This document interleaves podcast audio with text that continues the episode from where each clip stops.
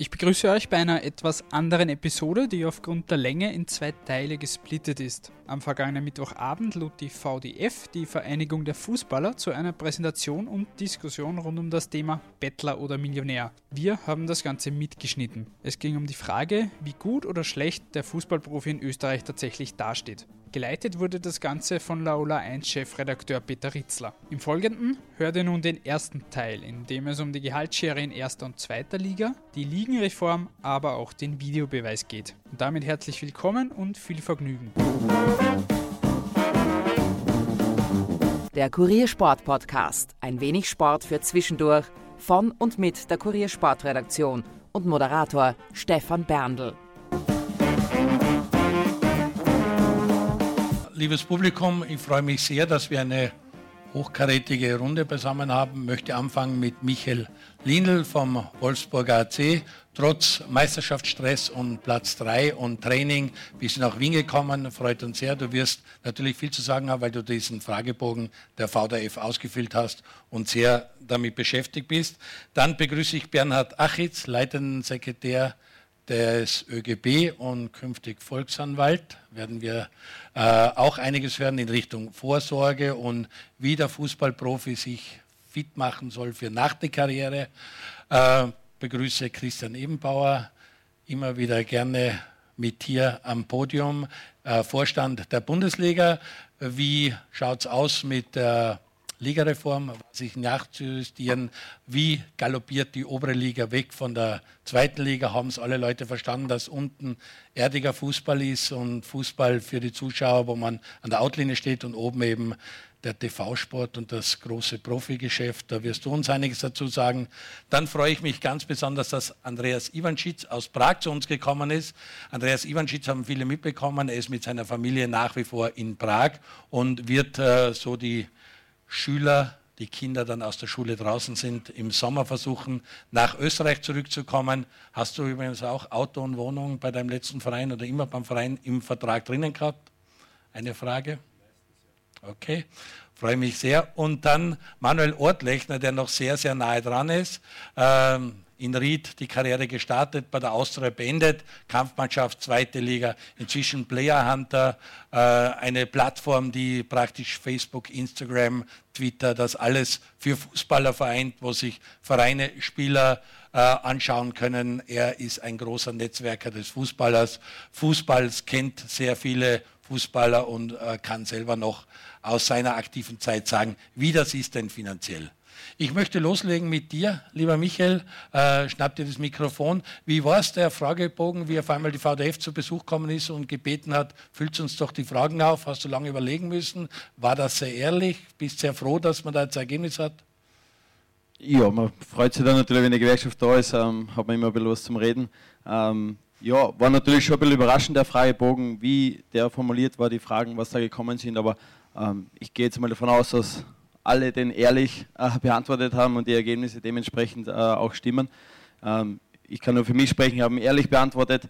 Ähm, wie gesagt, sind natürlich auch Fragen dabei, die man vielleicht nicht immer so gern ähm, beantwortet, vor allem wenn es dann ums, ums Finanzielle geht. Aber ich denke, dass es eine gute Sache ist, dass man ein bisschen einen Einblick bekommt und deswegen war das schon eine interessante Geschichte.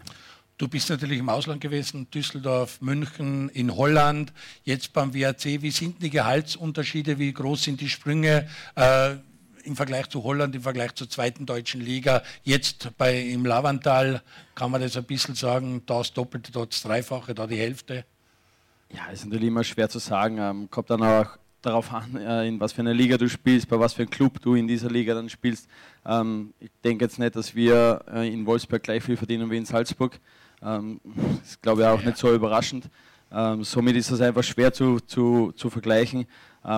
Klar ist, dass natürlich eine Schere da ist, dass jeder Verein für den einen oder anderen Spieler ein bisschen mehr ausgibt, für den anderen ein bisschen weniger.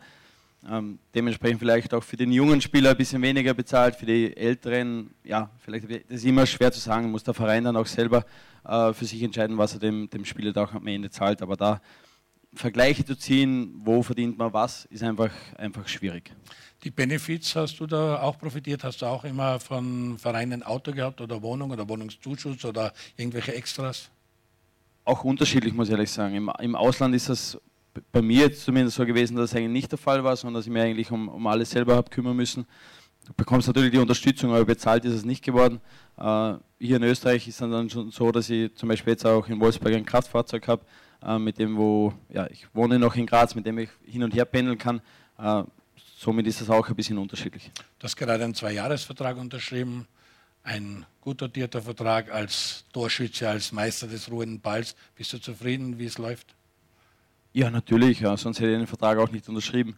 Ähm, aus meiner Sicht äh, spielen wir eine sehr, sehr gute Saison. Äh, ich fühle mich sehr, sehr wohl im, im Lavantal, äh, mit dem Trainer zusammen, mit dem Präsidenten zusammen.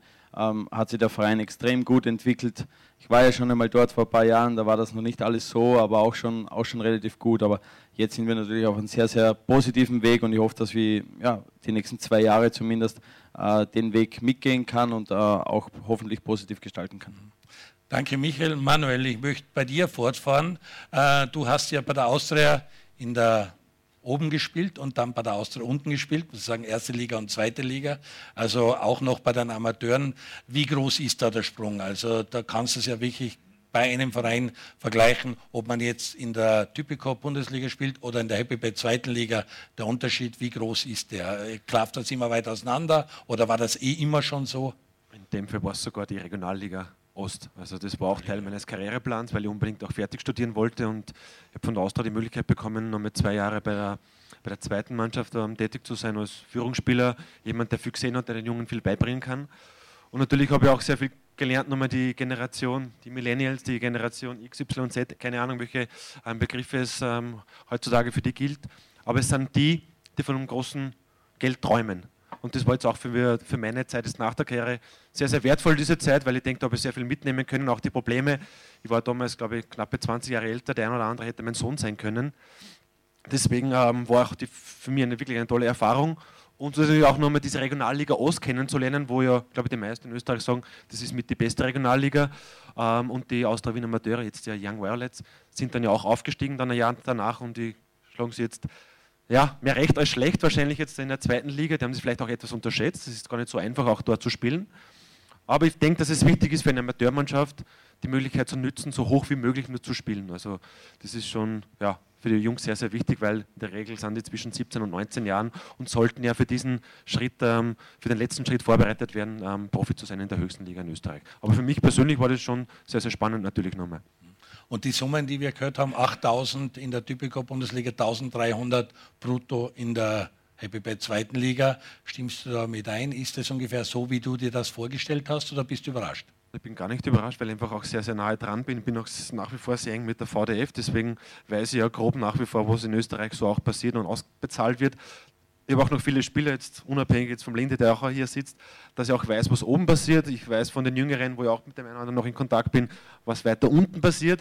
Und dieses Wissen ist natürlich schon sehr wertvoll, auch für das, was ich jetzt nach meiner Karriere auch mache. Und ähm, für mich haben die Zahlen eigentlich überhaupt keine Überraschung gebracht. Gut, für mich auch wenig überraschend ist, weil angekündigt Georg Bangel da. Georg Bangel, wie gesagt, du warst wirklich in Madrid jetzt zwei, drei Tage, hast gekämpft für die kleinen Ligen und äh, da muss ich gleich aktuell fragen. Wir werden dich dann später einbinden. Du hast natürlich auch die ein oder andere Folie mitgebracht. Und es geht darum, dass die Schere nicht nur, wie es der Manuel gesagt hat, in Österreich aufgeht zwischen Regionalliga, Zweite Liga, Erste Liga, sondern eben auch international und da eben die kleinen Ligen nicht so partizipieren wie die Premier League oder La Liga oder die Deutsche Bundesliga. Ähm, was willst du uns sagen, Bettler oder Millionär, äh, was nimmst du mit aus Madrid? Tja, zuerst einmal guten Abend. Entschuldigung die Verspätung, es war auf die Minute jetzt mit der Ankunft, deswegen der schnelle Schluck. Naja, es ist äh, so, dass die Schere, wie du sagst, die geht extrem weit auseinander. Und ich habe mich sehr gefreut, der, der Baumi hat mir die, die Unterlagen geschickt, dass wir in Österreich so ein doch gutes Niveau haben, wenn ich ganz ehrlich bin. Aber ich glaube, die Zahlen sind ja bekannt, was in Premier League und, und, und sonst wo, was da verdient wird. Äh, das hätte man gerne im Jahr oft, was die in der Woche haben.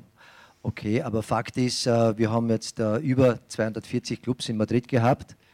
Äh, die ganz Großen, ich sage immer die G14 und ich teile jetzt mittlerweile nicht mehr zwischen den Großen und den, den Kleinen, sondern ich sage G14. Die Älteren werden noch wissen, dass die vor 20 Jahren schon die UEFA bedroht haben mit Klagen und so weiter. Die sind jetzt zur, zur ECA, zur European Club Association geworden und haben schmähhalber, bin jetzt ganz, ganz offen und direkt, haben schmähhalber ein paar Clubs um sich äh, geschart und geben jetzt quasi der UEFA im Gegensatz vor 20, zu vor 20 Jahren, geben die jetzt den Takt vor. Und mittlerweile, bei allem Respekt, ich weiß nicht, wie das jetzt hinausgeht, ich muss mich immer ein bisschen zurückhalten mit meinen Emotionen, aber mittlerweile ist das einfach nicht mehr akzeptierbar. Was die G14 fordern, ist einfach nicht mehr akzeptierbar. Und äh, wie gesagt, gestern noch in Madrid, heute Vormittag waren wir bei der UEFA, beim Exekutivkomitee, Alexander Tschäferin und die, die ganz hohen Würdenträger im Fußball. Und denen haben wir immer noch einmal dargelegt, wo wir eine Gefahr sehen für den Fußball, dass eben diese Schere extrem weit auseinandergeht. Und unser, unser spanischer Ligapräsident, der Javier Tebas, sagt immer, jetzt gibt es einen Namen, jetzt haben es schon sechs Ferraris in der Garage, der haben es dann 10 und dann werden es bald 20 kommen. Und wenn es so weitergeht, können die restlichen 700, wie gesagt G14 und 700, die können dann irgendwann einmal zusperren. Und wir haben so einen Zuspruch gehabt äh, bei dem Event gestern. Waren natürlich auch kleinere Clubs aus, aus der Tschechei, aus, aus allen Ländern, aus 38 Ländern. Gott sei Dank auch ein paar Österreicher dabei, Markus Kretschmer, Sigmund Gruber, Alltag war vertreten, Christian mit, mit David. Also man sieht, dass es eine gefährliche Entwicklung nimmt und jetzt müssen wir, glaube ich, alle Aufstände entgegentreten. Und da setzen wir wirklich auch auf die Gewerkschaft, nicht nur auf die VDF in Österreich, wo wir jetzt einen, einen Prozess gerne starten würden mit dem ÖFB, wo wir auch den Leo Windner und äh, das ÖFB-Präsidium brauchen. Die Liga, glaube ich, hat, hat seit gestern absolute Überzeugung, dass man diesen Zug stoppen muss, sondern auch auf europäischer Ebene, FIFPro Europe, dass wir dann auf, auf der Ebene dann die Herrschaften stoppen. Jetzt höre ich auf, ich könnte, könnte gleich zwei Stunden was erzählen, aber. Du wirst im zweiten Teil sowieso noch zum Zug kommen, wenn deine Folien dann auch gezeigt werden. Äh, Christian, ich muss mit dir weitermachen, weil wir eben gesagt haben, äh, die Zahlen kennen wir jetzt. Äh, Typico Bundesliga und Happy Bad zweite Liga. Ähm, geht das weiter auseinander? Wird sich da stabilisieren? Wird sich das annähern? Wenn du ein bisschen in die Zukunft schaust, äh, was erwartest du dir da, was jetzt die Gehälter betrifft? Ja, ist auch von mir schönen Abend und danke für die Einladung. Äh, ist ein wichtiger Punkt natürlich, auch in der, war ja auch der Grund für die Ligenreform. Äh, was ist möglich, was ist notwendig? Wir, unser aller Ziel ist es, dass die Clubs gesund sind, dass die Clubs überleben können, dass es den Spielern gut geht. Also das ist ja ein sich schließender Kreis in allen Belangen. Und insofern ist gerade, was das Thema erste und zweite Liga betrifft, ein wesentliches, weil wenn man jetzt auf die Typico Bundesliga schaut, die jetzt natürlich mehr Richtung äh, Entertainment geht und die zweite Liga halt mit dieser Drehscheibenfunktion mit Amateurclubs, mit Amateurmannschaften und mit Profiklubs, äh, wo ein, ein ziemliches äh, Potpourri quasi ist. Äh, das ist sehr schwierig auszufüllen, aber ich glaube, das ist uns sehr gut gelungen. Äh, und umso mehr natürlich, wenn man dann schaut, wie schafft man die Pyramide von ganz unten bis nach oben, dass man hier weiter ansetzt äh, und vor allem Lösungen findet, wie wir, wie wir die nächsten Jahre auch gestalten können. Also du glaubst, dass das eher zusammengeht dass die Schere weiter aufgeht? In Österreich. In, in Österreich. Österreich. sind wir, glaube ich, derzeit äh, am Suchen oder am Finden auch, dass die Schere so bleibt, wie sie ist und nicht weiter auseinandergeht. Da ist zum Beispiel ein wichtiger Punkt aus meiner Sicht, ist vor allem beispielsweise der Absteiger aus der Tipico Bundesliga. Äh, das ist besonders schützenswert und genauso wie aber auch potenzielle Aufsteiger. Und deswegen haben wir diesen Lizenzbonus, dass Aufsteiger aus der zweiten Liga, die auch aufsteigen können, wollen und die wirtschaftlichen, infrastrukturellen und personellen und administrativen Voraussetzungen erfüllen, dass die auch eine extra Unterstützung bekommen, weil die natürlich auch einen höheren Aufwand haben. Und das ist das Modell, dass wir halt sagen, so können wir diesen äh, starken oder schweren Übergang etwas glätten. Äh, ist natürlich ein künstlicher Eingriff, aber ich glaube, das ist nicht anders möglich in einem, in einem kleinen Land wie Österreich, wo man einfach schauen muss, wie wie geht es von oben nach unten vom Profifußball, dann kommt irgendwo schon der Knackpunkt und der ist bei uns halt die zweite Liga derzeit. Die Schnittstelle und was wir da mitnehmen ist, dass die Vereine eben gesund sind, dass die Vereine gesund bleiben, dass wir keine Vereine aus der Liga verlieren, das wird das Wichtige sein.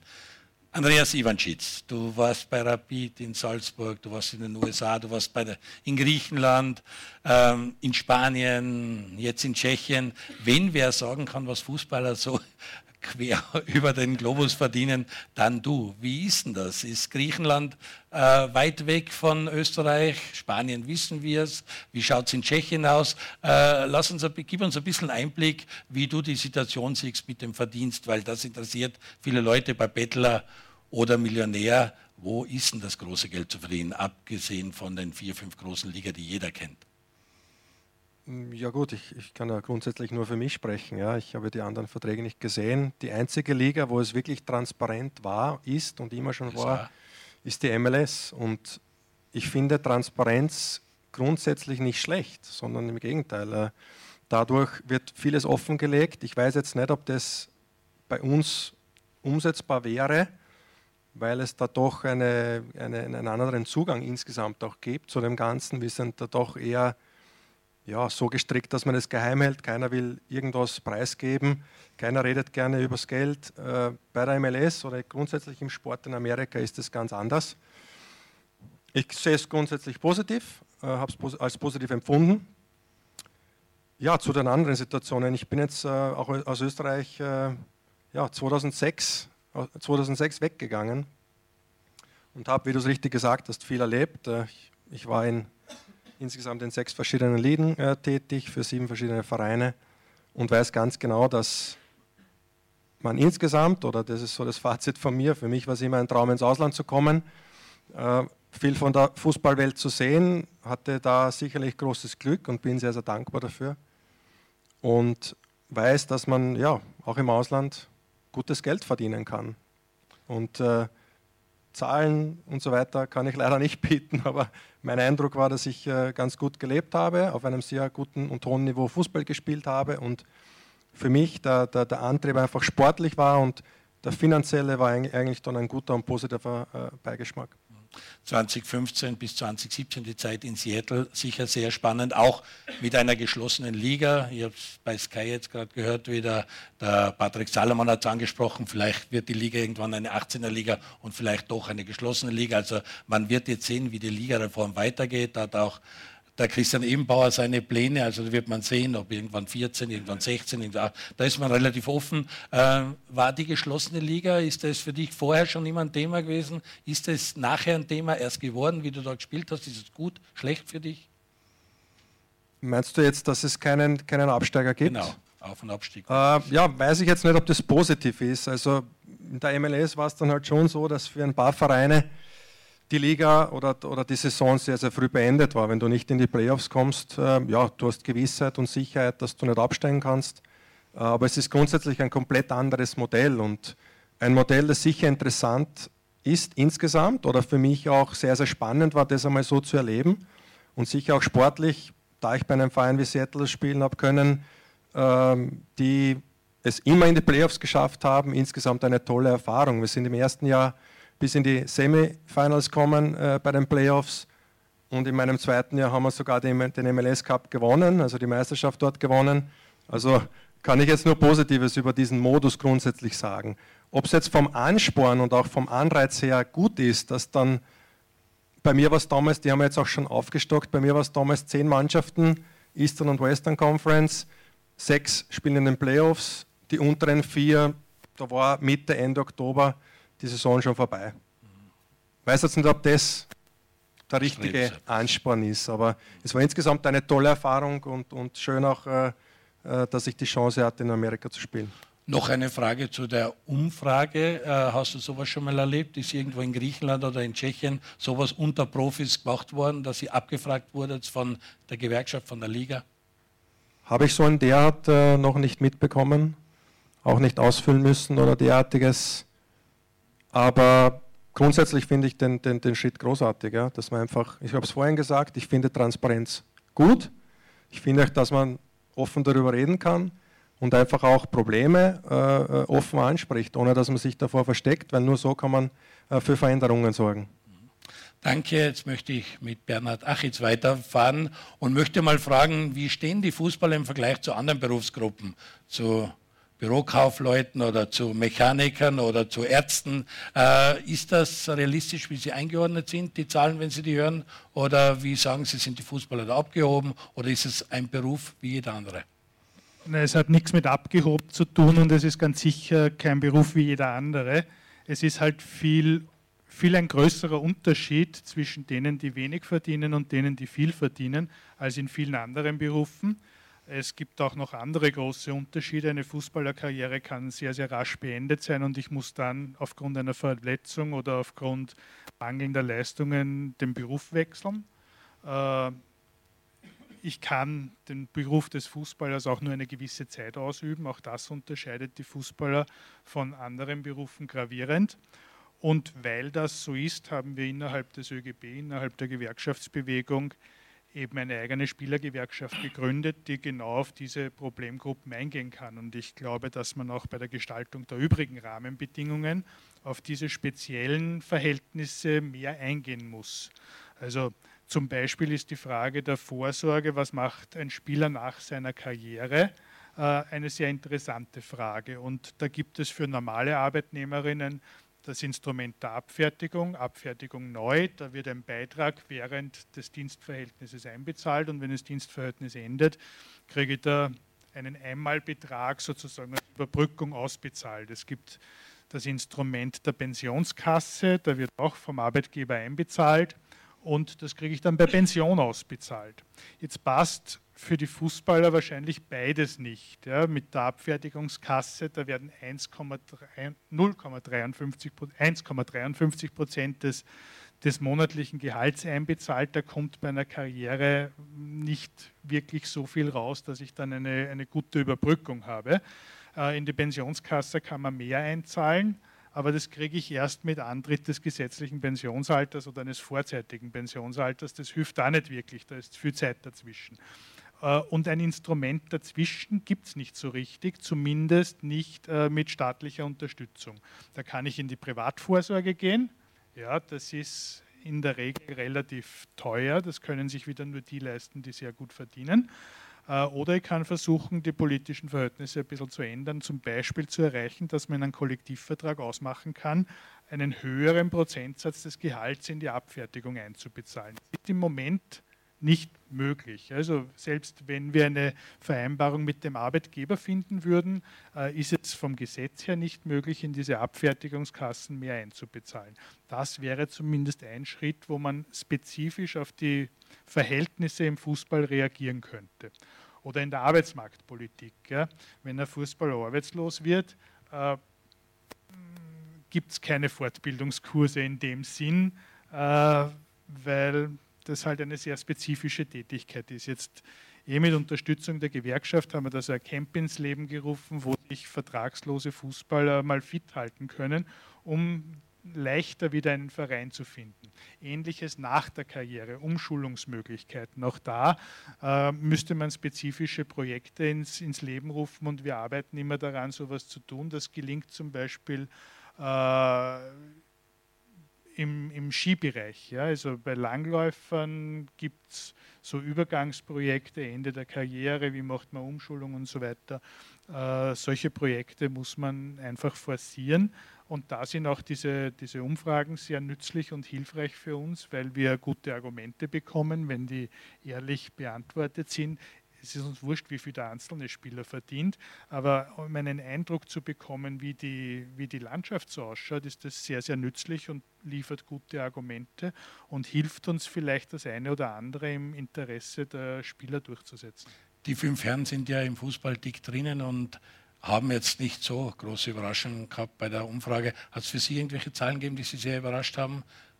Na, mich hat das überrascht, was offensichtlich auch einige im Fachpublikum überrascht hat, nämlich der wirklich große Unterschied zwischen der Bundesliga und der ersten Liga und wie, wie nieder der Durchschnittsverdienst in der ersten Liga ist. Jetzt ein bisschen wurde das von Ihnen erklärt mit, es gibt da Teilzeitbeschäftigungen. Anders kann ich mir es fast nicht vorstellen, weil sonst waren ja einige unterkollektivvertraglich bezahlt und das gehe ich ja davon aus, dass das nicht passiert. Ähm, Teilzeitfußballer habe ich so äh, noch keinen Begriff, wie das, wie das gut funktioniert. Äh, dass, es eine, dass es teilweise auch eine Amateurliga ist, erklärt auch einiges. Ja. Aber der große Unterschied war, war sehr überraschend. Ja, Vorsorge haben wir gehört, weil ich Oliver Brudl auch sehe. Er hat auch immer wieder gewarnt, äh, liebe Leute, nicht jeder wird David Alaba bitte unbedingt einen zweiten Bildungsweg anfangen, nebenher ein Studium zu beginnen. Da kommt dann wieder die zweite, Happy Bad zweite Liga ins in, in, ins Spiel, weil dort ist es eben wirklich möglich, dass die Leute nebenher ein Studium machen oder eine Arbeit nachgehen und doch in der zweiten Leistungsstufe in Österreich Fußball spielen können. Und das ist, glaube ich, auch das große Ziel. Und nach nicht einmal Ende der ersten Saison kann man da positiv bilanzieren oder wie fällt da deine erste Analyse aus mit dieser Mischliga, Happy Bad zweite Liga? Insgesamt viel besser als erwartet. Also wenn uns vor einem Jahr jemand gesagt hätte, dass wir einen Bewerbssponsor mit HappyBet haben, dass wir äh, jedes Spiel live haben auf Laola 1 und, und, und auch am ORF Zusammenfassung, äh, dass die Meisterschaft sportlich so homogen ist, dass der Aufstiegskampf spannend ist, dass es hinten spannend ist in der 16er Liga, wenn man sich braucht nur eineinhalb Jahre zurückgehen, wie jeder geschrieben hat über die Liga, ist es wirklich viel besser als erwartet. Äh, der springende Punkt dahinter ist natürlich auch, dass man in der HPB zweiten Liga genau diese Möglichkeiten jetzt hat und dass wir genau darauf geachtet haben, die wirtschaftlichen Bedingungen und dass die Vereine gesunden können, was eben nicht mehr möglich war in den zwei Zehnerligen.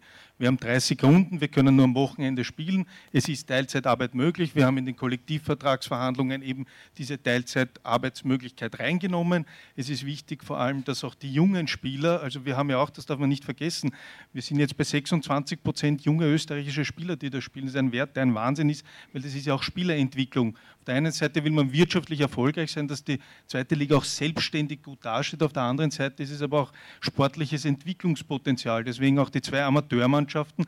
Das allein ist ja schon diese Drehscheibe in allen Bereichen und dass hier aber auch die Möglichkeit besteht, dass diese, diese Personen und diese, die Spieler entwickelt werden können und junge Spieler sich entwickeln können und diese jungen Spieler natürlich wenn man es mit dem normalen Arbeitsleben vergleicht, wie Lehrlinge zu sehen sind.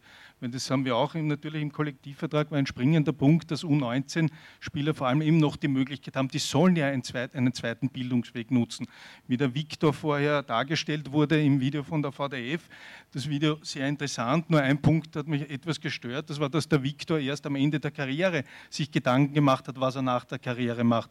Ich bin aber der Meinung, dass man genau im Vorher, nämlich in jungen Jahren, nachdenken muss und deswegen die Dualität in der Ausbildung, nämlich am Anfang mache ich Lehre, mache ich HT BWL mache ich die Matura, wie auch immer, in welcher Form. Und das ist wichtig, dass man das im Kollektivvertrag, und deswegen sind die Zahlen zu relativieren zwischen Unterschied erste und zweite Liga, äh, dass man diese Möglichkeiten schafft und dass alles in der zweiten Liga vereint ist. Danke, Georg. Ich muss mit dir weitermachen. Ähm, vor 20 Jahren sind wir gemeinsam im Stadion gesessen, ich für die Liga, du für den ÖFB. Damals hat man oft in der zweiten Liga einen Verein während der Saison verloren und immer wieder hat es auch große Probleme, finanzielle Probleme der einzelnen Vereine gegeben. Wenn ich das heute sehe, dann ist da doch eine gewisse Konstanz da, eine Planbarkeit da. Die Liga schafft es wirklich mit den Vereinen, mit denen sie in die, in die Saison startet, auch ins Ziel zu bringen du bist über die UEFA, FIFA, europäische Ligen äh, draußen. Trotzdem bist du ein Burgenländer, bleibst ein Burgenländer, bist gern zu Hause. Wie siehst du von außen äh, die Entwicklung der österreichischen beiden Spielklassen, höchste Spielklasse, zweite Klasse, Ligareform? Sag uns da ein bisschen deine Einschätzung. Also erstens kann ich einmal sagen, dass der, der Christian Ebenbauer und die österreichische Bundesliga ein, ein sehr verlässliches Mitglied innerhalb der europäischen Ligen ist. Ich war damals 2005 Gründungsmitglied, da waren wir 14 Ligen. Es waren ein paar Spinner, wo ich auch dabei war, wo wir gesagt haben, ja, das wird irgendwann einmal Sinn machen, dass man so eine Vereinigung gründet. Jetzt weiß man es, jetzt haben wir 36 Mitglieder. Und aus der Perspektive jetzt Nyon am Genfersee versuche ich natürlich, wo geht, äh, und mit diverse Abos, 90 Minuten AT und Co. und, und Laola und so weiter, versuche ich natürlich, so gut es geht, äh, die Entwicklung mitzuverfolgen. Habe natürlich auch Kontakt mit Christian und mit, mit seinem Team. Und ich versuche halt immer wieder dann Vergleiche zu ziehen. Ich meine, dass man die, die Top 5 Ligen außen vor lassen muss, das ist, das ist ganz klar. Dann gibt es halt von, von unserem Ranking her, dann gibt es halt die Russen, die Portugiesen, die Türken aufgrund der, der, der, der, Marktgröße, die Portugiesen aufgrund des Spielerpotenzials. Aber dann kommen schon wir, sage ich, mit den Schweizern, mit den Schweden. Und ich sage wirklich voller Stolz und war auch sehr, sehr froh und bin dankbar, dass ich zehn Jahre den Weg äh, in der Liga gehen durfte wir haben da einiges auf, auf, auf die Schiene gebracht und wenn man das jetzt so sieht, dann, dann ist es wirklich eine, eine wunderbare Entwicklung. Äh, auch mit der, mit der Verlässlichkeit und es ist, glaube ich, auch die Zeit ein bisschen andere geworden, dass man, dass man auch, hoffentlich gibt es nicht mehr viele Fälle, ich bin jetzt nicht mehr so, so aktuell am Stand mit der Gewerkschaft, wo nicht bezahlt wird, aber ich glaube, das hat sich auch sehr, sehr stark geändert. Es gibt jetzt Gernot weiß es, der Oliver, es gibt viele Länder noch im südosteuropäischen Raum, wo diese Präsidenten, vor, die, die herrschen dort wie die, wie die Kaiser und der kein Geld mehr und so weiter. Also auch da sind wir auf der Ebene mit der, mit der FIFPRO in dem Fall einer Meinung, wo wir unterstützen wollen. Aber noch einmal zurückkommen auf Österreich äh, zu, zu, sprechen zu kommen. Also ich bin wirklich äh, begeisterter Zuseher auf Sky, versuche, wo geht, äh, die Spiele zu verfolgen, die Medien und so weiter. Und obwohl ich, sage ich immer wieder, obwohl ich skeptisch war im Vorhinein, vielleicht bin ich zu alt schon, wenn ich Kluderwatz Paul sehe, wir haben schon so viel im Fußball erlebt, vielleicht gehöre ich auch schon zu der, zu der Generation, die jetzt alt wird. Also ich wäre äh, zu konservativ gewesen für die Reform. Das, das äh, sage ich jetzt auch dazu, dass ich mich trotzdem sehr, sehr freue. Und das war immer mein, mein Wunsch an Christian und meine Nachfolger, dass es gut geht und augenscheinlich mit den Argumenten, die der Christian vorbringt, geht es sehr gut. Und ja, mich überrascht, ist, wenn wir da nochmal auf die Wand schauen, die hohe Zustimmung in der Typico Bundesliga, dass wirklich die Spieler viel mehr das positiv sehen, wie es jetzt zum Beispiel das Publikum da im Saal sieht. Verstehst du das? Äh, ich kann mich jetzt schwer in die, in die Situation eines Spielers äh, versetzen, aber es wird Gründe geben und ich glaube, jetzt, jetzt äh, geht es eben darum, dass man über die Medien, über, über gute Kampagnen, wie auch immer, über guten Fußball auch dann die, das Interesse in der Öffentlichkeit, das glaube ich noch ein bisschen nachhinkt, was ich so verfolge mit den, mit den Stadienbesuchern und so weiter. Also das ist man von dem gesetzten Ziel der 10.000 ein bisschen, bisschen äh, entfernt noch, aber es ist auch eine Frage der Zeit. Dass du die Latte immer so hochgelegt mit den. Da, da, das war meine Nachfolger. Ich, ich habe nie für 10.000 geredet. Ich habe gesagt, ich will ausverkaufte Häuser, keine 10.000. Nein, aber auch da, auch da wird, man, wird man hoffentlich dann äh, äh die, die Stadien halbwegs füllen können. Michael, da muss ich dich fragen, was die Ligareform betrifft. Die hohe Zustimmung der Spieler, vor allem in der Typico Bundesliga. Und es war schon sehr einschneidend, wie auf einmal Punktehalbierung war, die Meisterrunde, die Qualifikationsrunde. Du hast gleich lachen, du bist quasi aktuell Dritter und ihr wollt das ins Ziel bringen. Da winkt die Gruppenphase der Europa League. So gesehen äh, auch für euch Spieler sehr spannende Geschichte. Oder es gibt ja auch Skeptiker, die sagen, sehr schwierig. Es ist noch mehr Druck, noch mehr Belastung, gerade für die Vereine in der Qualifikationsrunde. Ja, natürlich äh, steigt der Druck, das auf alle Fälle. Aber ich glaube auch wir Fußballer ähm, waren, glaube ich, schon der Meinung, dass irgendwas passieren hat müssen, weil die Zehnerliga, glaube ich, ein bisschen ausgebrannt war. Deswegen kommt auch die Zustimmung zustande, meiner Meinung nach. Ähm, es ist ein sehr interessantes Projekt, meiner Meinung nach. Äh, natürlich ist es so, wenn du im unteren Playoff äh, bist und in der Qualifikationsgruppe bist, dass es da natürlich um alles geht, das ist ganz klar, aber ich denke, das macht auch die Spannung ein bisschen aus. Ich, zu, zur geschlossenen, äh, geschlossenen Liga bin ich nicht so ein Fan davon, weil dann hast du ab dem 20. Spieltag oder 18. Spieltag keine Spannung mehr, weil es egal ist, wer dann, wer dann letzter ist. Und der Fußball lebt dann schon auch noch von Druck, lebt auch von Spannung sollte man aufrechthalten. Natürlich ist es so, wenn du in der Meistergruppe bist, hast du ein bisschen leichter reden, das ist, das ist auch ganz klar. Aber ich denke schon, dass in Summe hat was passieren müssen. Und ich äh, ja, bin der Meinung, dass man da eine sehr, sehr gute äh, Reform gefunden hat, dass das alles ein bisschen äh, spannender wird. Äh, ich denke, dass die Zuschauer da auch noch draufkommen werden und ähm, bin ich der Meinung, dass die in, in Zukunft sich auch ja, mehr Leute dann auch ins Stadion bringen. Als Spieler von den Top 6 konntest du ja im Lavandal nicht davon ausgehen, dass ihr fix bei den Top 6 dabei seid. Äh, dann habt ihr es geschafft, fällt da wirklich viel ab und ist es dann schwierig, wirklich die ersten Spiele in dieser äh, Meisterrunde zu spielen, weil man dachte, wir sind eh sicher, kann nichts passieren und da muss man aber Gas geben, um vorne die internationalen Plätze zu holen. Ja, grundsätzlich ist es so, dass es vom ersten Spieltag an extrem spannend ist und du musst vom ersten Spieltag an ähm, ja, voll auf Höhe sein. Das hat man, glaube ich, gesehen bei Rapid vor allem, ich denke, dass sie am Anfang der Saison einfach nicht so in den Trick gekommen sind und, und dann bist du in der Qualifikationsgruppe. Deshalb ist es vom ersten Spieltag bis zum letzten Spieltag äh, Spannung pur, was sehr interessant ist. Ähm, klar ist es so, dass man mit uns jetzt vielleicht nicht unbedingt gerechnet hat in, in der Meistergruppe. Wir als Mannschaft ähm, waren schon davon überzeugt, dass wir dorthin gehören.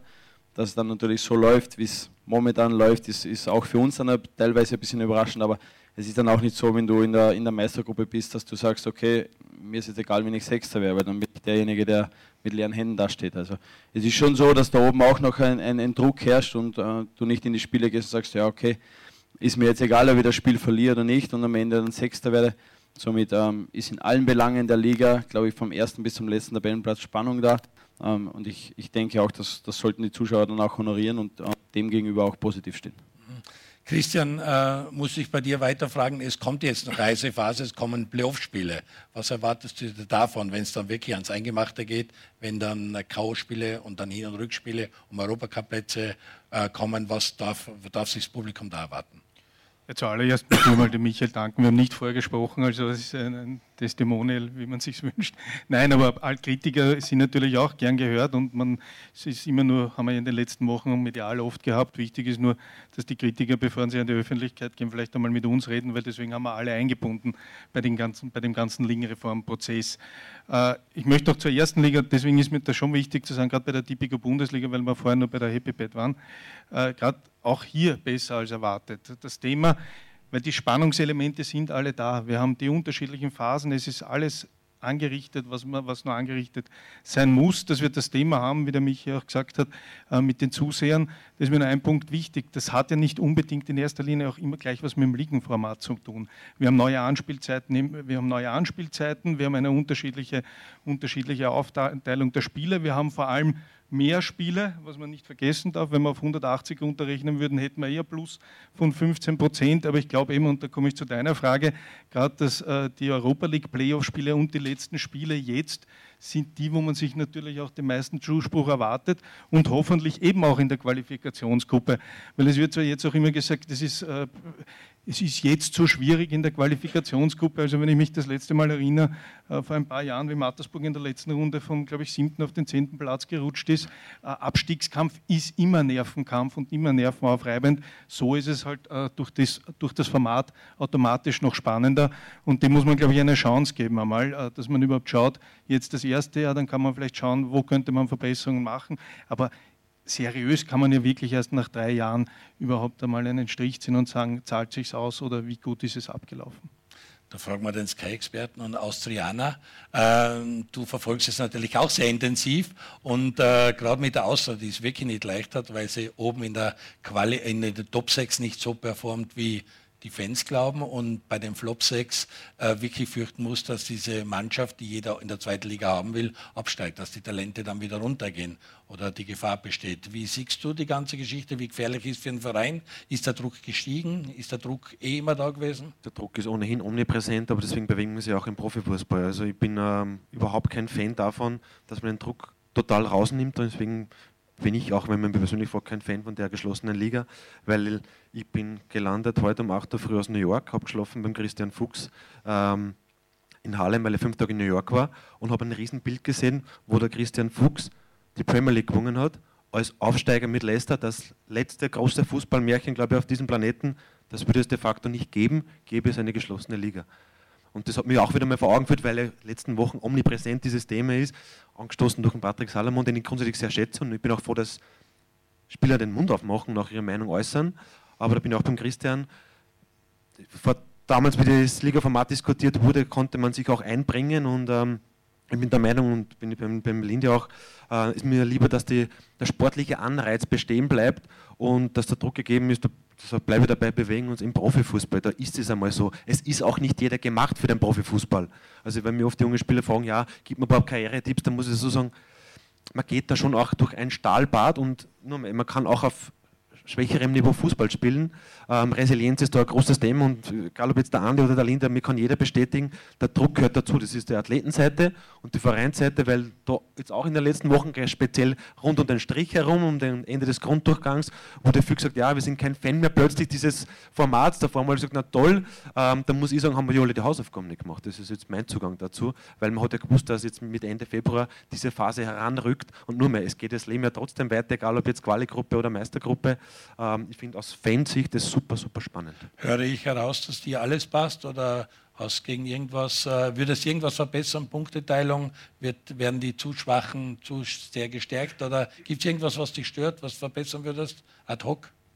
Nein, ich würde mir wünschen, dass diese Zuschauer mehr annehmen. Das ist eher das Einzige. Also ich bleibe dabei, dass es jetzt seit Jänner bis jetzt durchgehend spannend ist. Es wird bis zum letzten Spieltag nicht abreißen, diese Spannung. Und also ich würde mir halt wünschen, dass mehr Zuschauer ähm, ins Stadion gehen und irgendwo auch ähm, die Spieler supporten, unterstützen. Ähm, der Lind ist da ein gutes Beispiel. Wir haben uns im WM-Finale schon ausgetauscht und er hat damals gesagt, wir werden heuer eine sehr, sehr gute Rolle spielen. Er hat recht behalten, ähm, die spielen eine tolle Saison.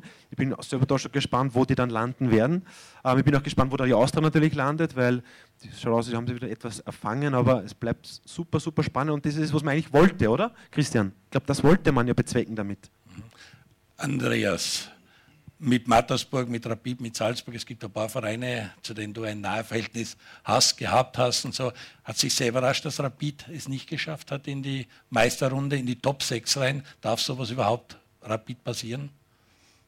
Mir geht es da ähnlich wie dem Georg. Ich bin jetzt schon viele, viele Jahre im Ausland und natürlich verfolgt man es. Natürlich schaut man, was machen die Ex-Teams und so weiter. Und Österreich natürlich, was passiert in der österreichischen Bundesliga. Ich war ein bisschen überrascht äh, von der Reform, muss aber sagen, der Ort sagt es genau richtig. Es, wenn man Profifußballer wird oder ist, dann, das habe ich vor allem in Deutschland gelernt, dann musst du liefern. Und zwar nicht nur am Wochenende, sondern musst schon unter der Woche liefern. Das heißt, diesen Druck musst du standhalten, ansonsten überlebst du nicht. Ja? Dann kommt ein anderer, der nimmt deinen Platz ein. Und das ist dieser Mindset, den einfach alle haben müssen. Der muss da sein. Und solche Playoffs und solche Formate, die, die, die bringen enorme Spannung. Und äh, dass jetzt so ein Verein wie Rapid im Qualifikations-, in der Qualifikationsrunde spielt, macht es vielleicht dann für die Qualifikationsrunde interessanter weil man eben eine, ein großes Team da drin hat. Ja. Man weiß nie so richtig, wie es ausgeht und das ist so das Schöne am Fußball, dass er nicht vorhersehbar ist. Und äh, dieses Modell, ich muss mich auch erst daran gewöhnen, ich habe das jetzt vom Ausland aus ein bisschen verfolgt, aber insgesamt das Hauptthema und ich glaube, warum man das auch machen wollte, ist, dass wieder mehr Zuschauer auch ins Stadion kommen und der Fußball soll erleben. Ja, der Fußball lebt von den Zuschauern live im Stadion. Ich selbst weiß, dass es etwas anderes ist, wie wenn man vor 2000 Zuschauern äh, spielt oder vor 50.000. Und es ist dann, glaube ich, auch für die Fans ein anderes Flair, ein anderes Ambiente insgesamt, wenn mehr Zuschauer im Stadion sind. Und da wünsche ich einfach der österreichischen Bundesliga insgesamt, dass die Leute, die Österreicher, Österreicherinnen, einfach mehr, die Kinder, die Jugendlichen mehr ins Stadion wieder gehen und damit da eben gepaart mit diesem neuen Modell, Modus, auch mehr Spannung und bessere Stimmung in den Stadien, Stadien auch dann herrscht. Wunderbar. Wenn du schon am Wort bist, dann nehme ich, greife ich ein Thema auf, das wir bisher noch gar nicht besprochen haben. Das ist der Videobeweis. Ich habe zuerst gehört, dass Sie so positiv über den Schiedsrichter vom Spiel Liverpool gegen Barcelona geäußert. Du schaust nach Deutschland und kriegst mit, was dort rund um das Handspiel sich abspielt. Man muss wissen, beim Videobeweis sind wirklich Tor oder nicht Tor, also oder Abseitsentscheidungen sind alle zu 100 Prozent zufrieden und die große Zustimmung der Spieler für den Videobeweis ist ja absolut da. Aber es spielt sich und in Deutschland ist das ja wirklich arg, was sich aufspielt rund um das Handspiel. Was denkst du dir da dabei? Gut, in Deutschland gab es immer wöchentlich irgendwelche Diskussionen. Also ich bin ein riesengroßer Fan vom Videoschiedsrichter. Äh, ich, ich finde einfach... ist ja der falsche Ausdruck. Es soll ja kein Witz, es soll ja einen Assistenten Video, geben. Videoassistent. Der war? Äh, VAR, okay. Ich habe geglaubt, wir reden österreicherisch. Ja, nein, Entschuldigung. Das, Kein Problem. weiter, sorry. Äh, wie auch immer, also diese, dieses Hilfsmittel äh, in Zeiten wo wir im, im, Moment stehen, auch mit den technischen Hilfsmitteln, die Möglichkeiten, wie viele Kameras es in den Stadien gibt und so weiter, da gibt es ja, das ist ja alles schon da. Und ich finde es super, dass man das auch ausnutzt. Und bin aber trotzdem der Meinung, dass wenn es einen guten Schiedsrichter gibt, und ich glaube, dass die Schiedsrichter das einfach verinnerlichen müssen, sie sind immer noch der Boss, sie müssen entscheiden und sie sollten sich nicht zu sehr auf den Assistenten dann auch verlassen, sondern wirklich auch auf dem Platz sich auf diese Situationen einlassen, beurteilen und dann insgesamt, so wie es gestern war, mir hat das beeindruckt. Das war ein Spiel in der Champions League, Halbfinale. Der Schiedsrichter war souveränst. Besser, glaube ich, kann man es nicht machen. Es waren Situationen drin, da ist es wirklich von Liverpools Seite, äh, hat man gesehen, vor der ersten Minute an zur Sache gegangen. Und das war ein souverän geleitetes Spiel und hat mich sehr beeindruckt. Und da habe ich dann zum Schluss gesagt, okay, heute gab es nicht einmal eine Situation, wo man den gebraucht hat. Also es geht schon auch darum, dass die Schiedsrichter sich weiterbilden müssen, besser werden müssen und dann auch äh, äh, sich nicht zu sehr auf den, auf den Videoschiedsrichter äh, verlassen sollten. Es gibt aber Handspiel, ich glaube, da könnte man stundenlang diskutieren, weil jeder andere Meinung hat. Da finde ich, sollten wir einfach einheitlich einen Weg finden, äh, wie man dieses, dieses Problem äh, lösen kann. Hans Hanschke hat mir zuerst zugerufen, das sollte man so pfeifen, wie man es vor 20 Jahren pfiffen hat. Dann wäre Boateng oder so, es gibt angelegt, es gibt, klar, früher hat man das viel einfacher gehabt, wie man es heute gehabt hat. Ich glaube, dass insgesamt der, der, Fußball fairer geworden ist. dass einfach viele Situationen für den Schiedsrichter dann auch nicht sichtbar sind und da sollte er einschreiten. Und für mich geht es darum, äh, dass der Fußball einfach fairer geworden ist und deswegen finde ich es gut. Verbessern kann man sich immer. Drei von vier Spielern hätten auch gern den Videoassistenten, Referee, was auch immer. Ähm, gib uns einen Status quo, wie die Liga weitergeht. Und das hat der Andi angesprochen. Die jungen Leute, die wachsen auf mit solchen Geschichten. Andere Ligen wie Eishockey, Basketball, überall kennt man das. Nur im Fußball ist man hinten nach gewesen. Jetzt ist er da. Er wird sich auch in Österreich nicht vermeiden lassen. Man wird an dem Thema dranbleiben müssen. Das Thema ist auf Schiene. Wie schaut der Zeitplan aus? Das stimmt, ich werde darauf kurz antworten. Ich muss trotzdem äh, noch kurz reingrätschen, weil ich glaube, dieses Thema geschlossene Liga äh, von meiner Seite noch kurz äh, zu Ende abhandeln. Und ich glaube, das ist auch für den Georg ein wichtiger Punkt. Das haben wir gerade gestern in Madrid gehabt, weil national immer auch international bedingt. Und es gibt ja drei wesentliche Punkte bei den Plänen, die wir kennen derzeit von der ECA.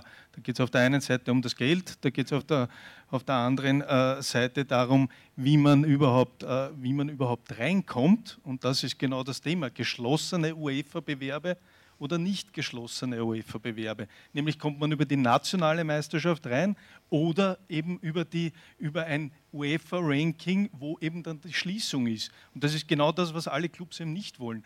Wir wollen weiterhin, dass über die nationalen Meisterschaft man sich für UEFA-Bewerbe quasi qualifizieren kann. Und deswegen, und das ist im Prinzip nichts anderes runtergebrochen als national, wie, wie, kann man sportlich auf- oder absteigen. Und das ist ein wesentlicher Punkt. Und der dritte wichtige Punkt ist eben die Termingestaltung. Die Wochenenden gehören dem heimischen Ligen und müssen weiterhin den heimischen Ligen gehören. Aber das ist eben ein wesentlicher Punkt und springt auch eben über auf diese Diskussion. Zum Videoschiedsrichter, ja, aus meiner Sicht völlig, völlig klar, ist wichtig, macht das Spiel gerechter. Man kann darüber diskutieren, wie man will. Es ist im Endeffekt gerecht, ob man jetzt die, die Statistik von der FIFA hernimmt, von den zwei Jahren Testphase mit von 93 auf äh, 99 Prozent oder eine andere. Fakt, es ist gerechter. Äh, das Wichtigste für uns dahinter ist, und der Generalsekretär des ÖFB, der Dr. Holler, ist ja auch hier, äh, wir reden viel darüber, wir wissen auch, welche Aufgaben wir zu tun haben. Wir haben auch mit den die Clubs sind alle dafür. Es geht einfach nur darum, dass wir es finanzieren können. Es gibt viele Forderungen von der Gewerkschaft, sei es jetzt der Matchball oder jetzt der Videoschiedsrichter. Fakt ist, eineinhalb Millionen im Jahr muss man einmal aufstellen, geschweige denn, dass man auch die Schiedsrichter ausbilden muss, die Schiedsrichter haben muss. Das dauert, aber wir sind alle der Meinung, dass es so schnell wie möglich passieren muss, müssen halt nur das Geld aufstellen und die Schiedsrichter rechtzeitig ausbilden. Und dann hoffe ich, dass wir schnellstmöglich den Videoschiedsrichter in Österreich haben. Was ist schnellstmöglich? Wie lang muss die Vorlaufzeit sein? Also um Vorlaufzeit laut FIFA-Vorgabe ist äh, auf jeden Minimum neun Monate. Das ist schon regel, äh, regulativtechnisch vorgeschrieben. Man muss ja auch eine Testphase von 65 Spielen haben im Vollbetrieb. Also sprich auch die Testphase kostet schon das Geld, das es dann im Vollbetrieb kostet. Normalerweise, also man braucht zumindest eine, eine Zwischensaison ab Beschluss. Also wenn man heute davon ausgeht, wir werden sicher nicht jetzt bis Juni fertig werden, dass wir im übernächsten Jahr, also frühestmöglich im überübernächsten Jahr. Und wenn man schon das. Außer man, man macht es unter der Saison wie die Israelis. Die haben auch die Idee gehabt. Na, aber äh, nachdem beide. die Positionierung der Liga, äh, sprechen wir von beiden Ligen, die das bekommen, oder ist das dann wirklich vorgehalten? Nein, zweit, äh, HPP zweite Liga geht gar nicht aufgrund der Vorgaben beim Kamerastandard. Also es sind zumindest sechs Kameras vorgeschrieben, also auf jeden Fall Tipico, Bundesliga auf jeden Fall, aber HPP zweite Liga äh, wird sich finanziell und auch eben allein von den produktionstechnischen Möglichkeiten nicht ausgehen. Hast du auch dafür gestimmt für den Videobeweis? Was ist deine Meinung dazu aktuell? Man sagt immer, es gleicht sich eh über die Saison aus. Das war so ein Spruch, den ich mir an die Ohren habe, aber es macht ihn doch gerechter, den Fußball. Was Tor, nicht Tor, was Abseitsentscheidung betrifft beim Handspiel, da können wir den ganzen Abend diskutieren. Ja, genau. Also ich sehe das auch so, dass es auf alle Fälle die, den Sport fairer macht. Es ist natürlich für einen Linienrichter, das Spiel ist so schnell geworden und dafür einen Linienrichter zu entscheiden, ob der jetzt einen Fuß vorne ist oder, oder nicht, ist natürlich brutal und diese Entscheidung möchte ich dann auch nicht treffen. Ist natürlich für den Schiedsrichter auch ein enormer Druck. Ähm, ich glaube schon, dass man dann den Schiedsrichter ein bisschen den Druck auch wegnehmen kann. Es sind dann doch 80.000 im Stadion bei den großen Spielen und weiß nicht wie viele Millionen vor dem Fernseher. Ähm, deswegen ist es natürlich eine brutale Drucksituation auf den Schiedsrichter und da nimmt man ihm natürlich eine große Last äh, von den Schultern. Das heißt, du hast für den Videoschiedsrichter ja, gestimmt. Für ihn gestimmt, ja. Georg, deine Meinung zum Videoschiedsrichter? Ist das eine Einführung, die zu spät gekommen ist, eine Einführung, die jede Liga haben sollte in der höchsten Spielklasse? Ja, man hat jetzt sehr, sehr viele äh, Pro-Argumente gehört. Da gibt es eigentlich nichts dagegen zu sagen. Äh, ich verstehe auch, dass, dass die österreichische Bundesliga da budgetär kämpft, ist auch klar. Ich würde mir wünschen, dass die UEFA mit einigen Milliarden am Konto da vielleicht ein bisschen äh, sich was überlegt. Und, und ich meine, für die großen Ligen ist es kein Thema, bei, bei ich, welchen Umsätzen da um zwei, aber es ist das Problem ist, dass die Kosten eigentlich für jede Liga gleich sind, ob es jetzt in der Premier League spielst oder in, in Österreich. Und natürlich ist der Mehraufwand im Prozent für uns unglaublich hoch im Vergleich zu den Peanuts für die großen Ligen. Und äh, ob zu früh oder zu spät, ich persönlich hätte gedacht, dass es vielleicht gar nicht so schnell geht, dass du jetzt viele Ligen wie portugiesische und israelische Liga, dass die relativ schnell aufgesprungen sind. Äh, wenn du mich gefragt hättest, ob ich als Spieler, also jetzt in meiner Position nicht als Spieler dafür gestimmt hätte, bei allen Pro-Argumenten, ich bin ein Romantiker und altmodisch, also ich war, einer, ich, war einer, ich war der vierte gewesen. Aber manchmal habe ich. Persönliche Meinung, natürlich vertrete ich, in, in, wo ich tätig bin, ist natürlich eine ganz andere offizielle Position, dass wir das, das natürlich unterstützen. Mhm. Michael, an dich nochmal die Frage Videoreferé. Äh, ihr Spieler wisst, dass ihr unter Beobachtung seid. Äh, manchmal habe ich den Eindruck, manche Spieler denken, da ist unter Ausschluss der Öffentlichkeit. Also manchmal sind Szenen, dass man versteht er nicht, dass zehn Kameras auf ihn gerichtet sind. Äh, verhältst du dich im Strafraum anders? Ist das Gezerre? Hört das auf mit dem Corner, wenn man weiß, das ist alles videoüberwacht und das kann sich einer anschauen? Ja, ich bin auch ein bisschen ein Fußballromantiker, muss ich schon sagen. Also ich, ich, hoffe, dass es nicht aufhört, weil ich denke schon, dass der Fußball auch von Diskussionen lebt, von Emotionen lebt und ähm, wenn du halt ein komplettes Chaos am Platz hast, wo jeder nur zum, zum Fernseher rausrennt und, und sagt, okay, ich schaue mir die Szene mal an, dann spielen wir ein Spiel vier Stunden. Ich glaube, für die Zuschauer auch nicht so interessant. Also es muss schon mit Maß und Ziel dann auch gehandhabt werden, meiner Meinung nach. Und, und momentan sieht man es auch in Deutschland, dass da schon ein, ein kleines Chaos herrscht, weil sobald irgendeine strittige Situation kommt, äh, springen die Schiedsrichter, äh, die Spieler schon zum Schiedsrichter hin und sagen, schau dir das einmal an. Ähm, ist natürlich für den Schiedsrichter nicht einfacher. Ich glaube, dass man da eine ganz eine klare Struktur, eine ganz eine klare Regelung haben muss, wann greift er ein, wann nicht.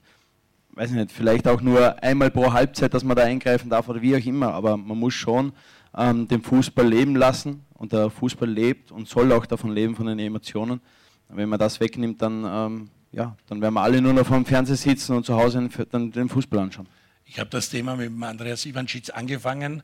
Äh, Amerika, das, daher kommt es von der NHL, wir, wir kennen es da, äh, wie ist in Seattle gehandhabt worden, wie bist du mit dem Videoschiedsrichter dort in Berührung gekommen? Gar nicht, haben die diskutiert in der Major League Soccer, dass sie es einführen, wie ist das bei dir gewesen? Es, es gab ihn damals nicht, ja. es gab ihn vor zwei Jahren nicht, als ich noch aktiv war bin leider nicht in den Genuss gekommen, äh, kann es jetzt nur als Fan, als Zuschauer beurteilen.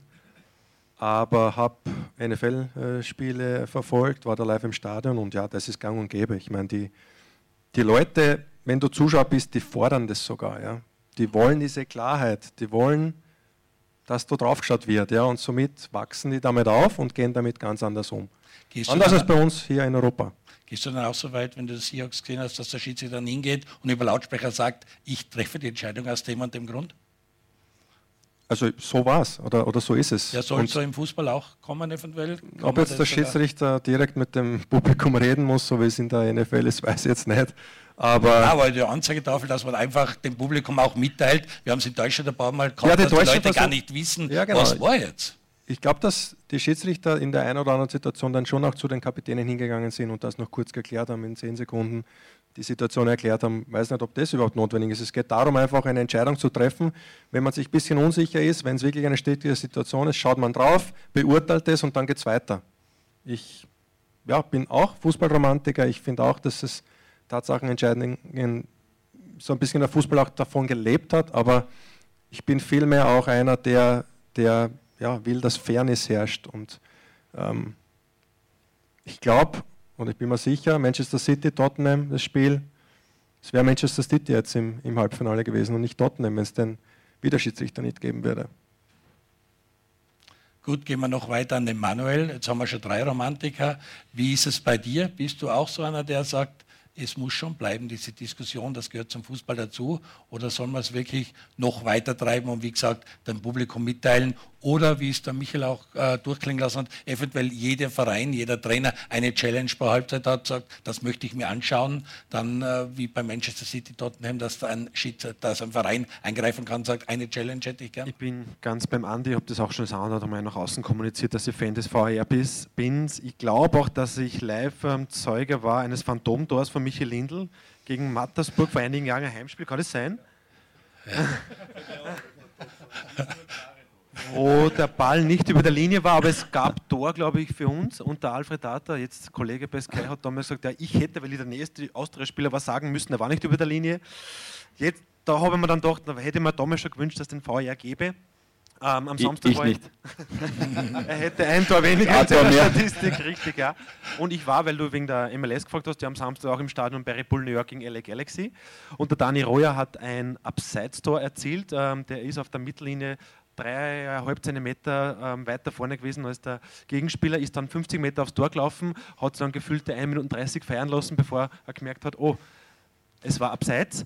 Hat er 30 Minuten später dann noch einen Assist gehabt, der auch gechallenged wurde der eigentlich auch nicht gegeben wurde, dann doch gegeben wurde, da haben wir dann schon kurz gedacht, oh, das kann auch in die andere Richtung ausschlagen, aber grundsätzlich bin ich schon ein Fan, dass es ähm, transparent abläuft. Ja. Und, und um das auch abzuschließen, was Daniel Reuer betrifft, der hat dann das ist zum Sieg dort gemacht. Äh, die Red Bulls haben 3-2 gewonnen gegen, gegen die Galaxy. Das war Teil 1 des VDF-Talks zum Thema Bettler oder Millionär. Im zweiten Teil wird die internationale Dominanz der Top-Clubs thematisiert. Denn die Schere zwischen kleinen und großen Clubs klafft nicht nur in Österreich, sondern ganz besonders auch in Europa auf. Hört auch dort gerne noch rein. Und damit wünsche ich euch allen noch einen schönen Morgen, Mittag oder Abend und bis zum nächsten Mal. Ciao.